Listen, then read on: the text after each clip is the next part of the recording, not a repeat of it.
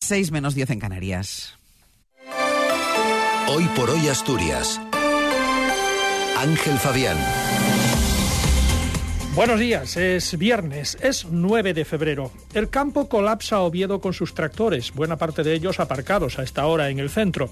El viento sur aviva una veintena de incendios y desalojan cinco viviendas en Jarrio. El gobierno asturiano insta al central a exigir plazos a Arcelor sobre su plan verde para Asturias. En cuanto al tiempo, esta mañana tenemos 11 grados en Oviedo, Avilés y Mieres, hay 13 en Gijón, 12 en Langreo y Llanes, 14 en Cangas de Onís y 13 en Gijón y en Luarca. Eh, hoy va a estar nuboso o cubierto con precipitaciones débiles y dispersas por la mañana y más frecuentes, probables e intensas por la tarde. posibles brumas y nieblas dispersas en zonas altas de la cordillera. La cota de nieve en descenso de 1.600 a 1.200 metros. Temperaturas en descenso con mínimas que se alcanzarán al final del día. Heladas débiles y dispersas en zonas altas de la cordillera.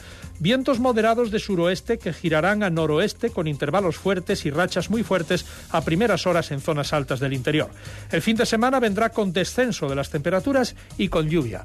Martín Valle nos acompaña en la técnica. Mes del crucero en azul marino. Ahora el mejor precio con hasta 10% de descuento. Resérvalo por solo 50 euros y sin gastos de cancelación. Y además, niños gratis. Reserva hasta el 28 de febrero en agencias Viajes Eroski o Azul Marino. Y este mes, pon rumbo a tu crucero soñado. Son las 7 menos 8 minutos de la mañana. Los tractores colapsaron ayer Oviedo. Buena parte de ellos se encuentran ahora mismo aparcados en el centro, donde los ganaderos decidieron pasar la noche. Durante la protesta hubo momentos de tensión entre ganaderos y policías. En 15 minutos tenemos que estar fuera de aquí. Nos van a desalojar. No nos quieren recibir, no quieren avisar para que nos reciban y nos van a desalojar en 15 minutos, por activa o por pasiva.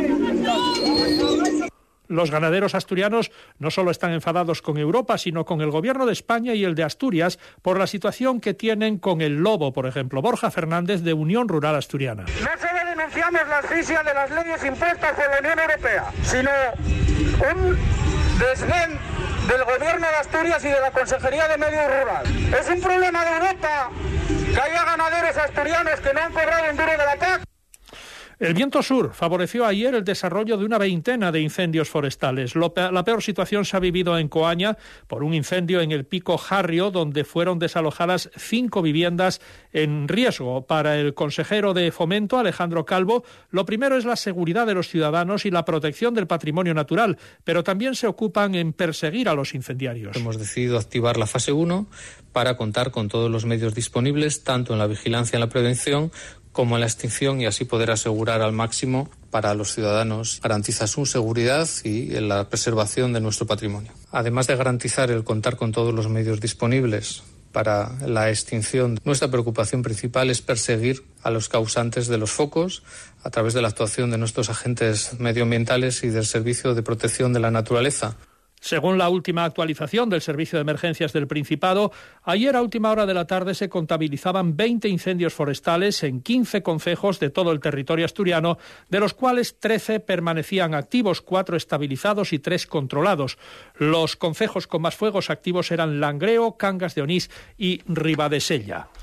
El Ministerio de Transición trata de lograr que Arcelor se posicione sin demora sobre el futuro de las inversiones en Asturias, un asunto que ha tratado el presidente del Principado, Adrián Barbón, en sendas reuniones con sindicatos y patronal. La consejera de Industria es Nieves Roqueñi. El escenario es eh, pues, eh, que, el, Ministerio eh, arranque una decisión a, Mital, al empresario, para saber eh, en, qué escenario nos estamos moviendo y ese es el, donde, cómo estamos trabajando. UGT y comisiones obreras insisten en que si Arcelor no se define, la, Administración ha de promover mecanismos para que la actividad continúe con o sin Mital. Piden así una ley de industria que declare el sector estratégico. Genaro Martínez de UGT y Damián Manzano de comisiones obreras. Yo eh, lo que digo es que los mecanismos necesarios para que la sede urgente se siga permaneciendo en Asturias se tienen que ejecutar sin descartar absolutamente ninguno. La nacionalización también para comisiones obras de industria. Todos los posibles o todos.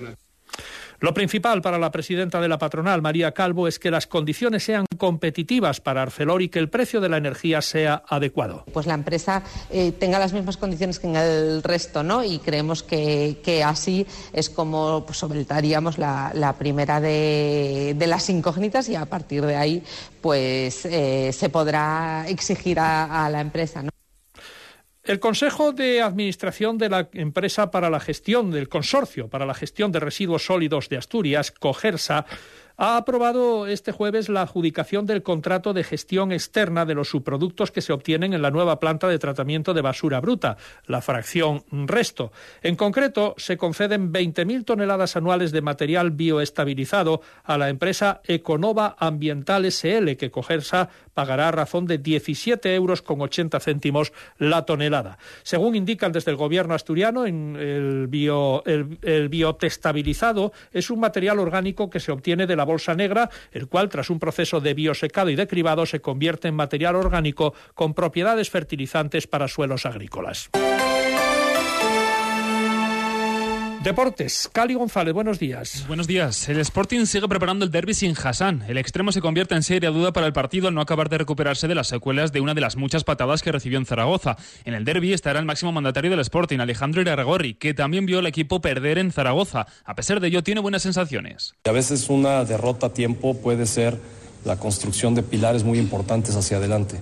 Por supuesto que el equipo le ha dolido, fue una, derrota muy dolorosa en muchos sentidos, pero la vida es así y lo que hay que hacer eh, es no, preocuparse. Creo que la vida es 10% eh, lo que te pasa y 90% cómo reaccionas a ello. Y en el Oviedo ha hablado el capitán Borja Bastón. Contaba las recetas, según él, para ganar el derby. La verdad que este derby es especial en ese aspecto porque al final siempre tienes la motivación, tienes la tensión, los nervios de, un derby, pero al final este año con, la clasificación tan apretada, con nosotros luchando por pasarles, también el Golaveras, como tú has dicho, es importante y iremos a por ello. Sabemos que es de la importancia que tiene pero no nos volvemos locos, vamos con, la cabeza fría, como tú has dicho, y, el corazón caliente. Luis Carrión, después de tres jornadas consecutivas utilizando el mismo once, prepara cambios y todo apunta a que se caerá del equipo titular Masca. Paulino podría ser la alternativa. El árbitro del encuentro será Jonander González Esteban, va a dirigir su primer derbi asturiano, ha pitado ocho veces al Oviedo con el balance de tres ganados, dos empatados y tres perdidos, y siete al Sporting, que ha vencido dos encuentros, ha empatado otros tantos y ha perdido tres. David Gaber Rascón, que dirigió el derbi de la temporada pasada en el Molinón, estará en el bar.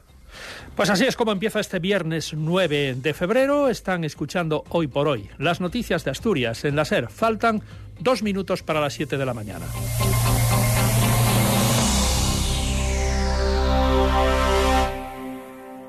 Ser Gijón. El regalo perfecto para tu pareja